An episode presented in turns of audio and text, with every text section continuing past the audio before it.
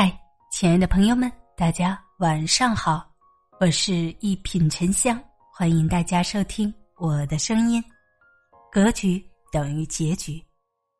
何为格局？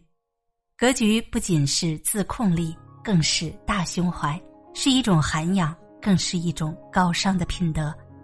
格局大的人不必锱铢必较，不会征求太多，更不会因为揪着他人无意间的过错不放。而是把时间精力用在有价值的事情上。格局大的人一般懂得控制自己的情绪，并且大度能容，这样的人往往人缘极佳。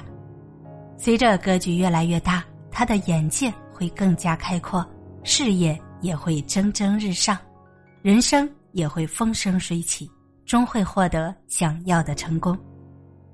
越是无能的人，越爱动怒。王小波曾说：“人一切的痛苦，本质上都是对自己无能的愤怒。”深以为然。一个人越是无能，越爱动怒。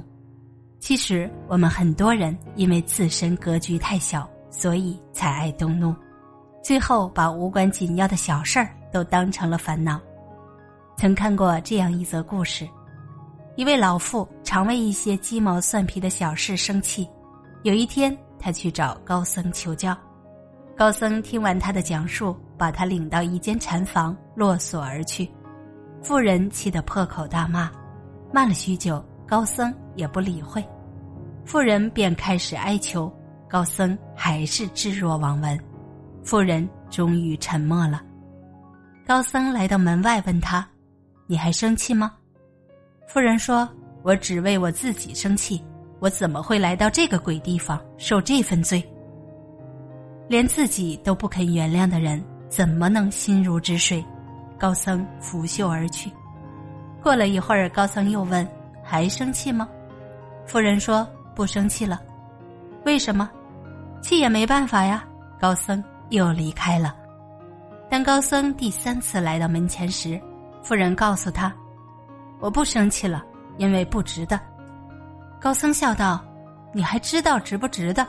看来心中还有气根。”再过一会儿，当高僧迎着夕阳立在门外时，妇人问道：“大师，什么是气？”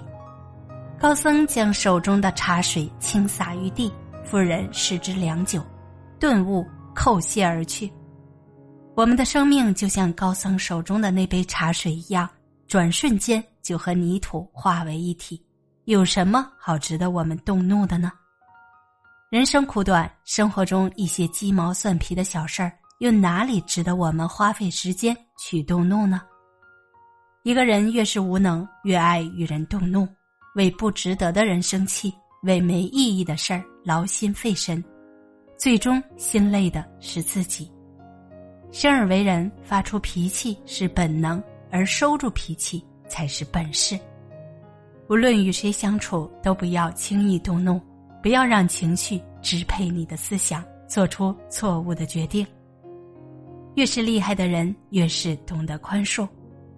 林则徐先生说过：“海纳百川，有容乃大；山高万仞，无欲则刚。”一个人越是厉害，心胸越宽广，往往越懂得宽容。